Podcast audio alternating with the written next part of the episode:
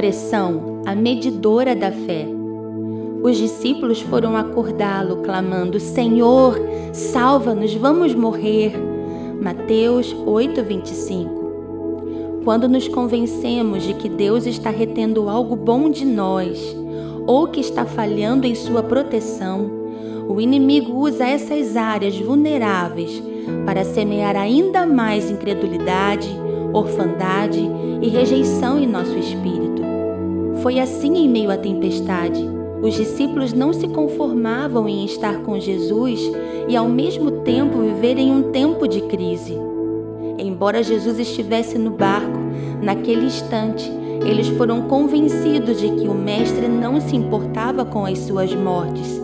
Jesus queria extrair deles uma essência agradável, uma essência que manifestasse a natureza que carregavam, uma essência que os moveria no sobrenatural.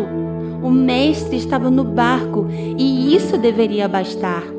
Mas os discípulos, por conta do vento e das ondas, concluíram que Jesus estava retendo cuidado e proteção, e isso tornou o coração deles vulneráveis às pressões externas.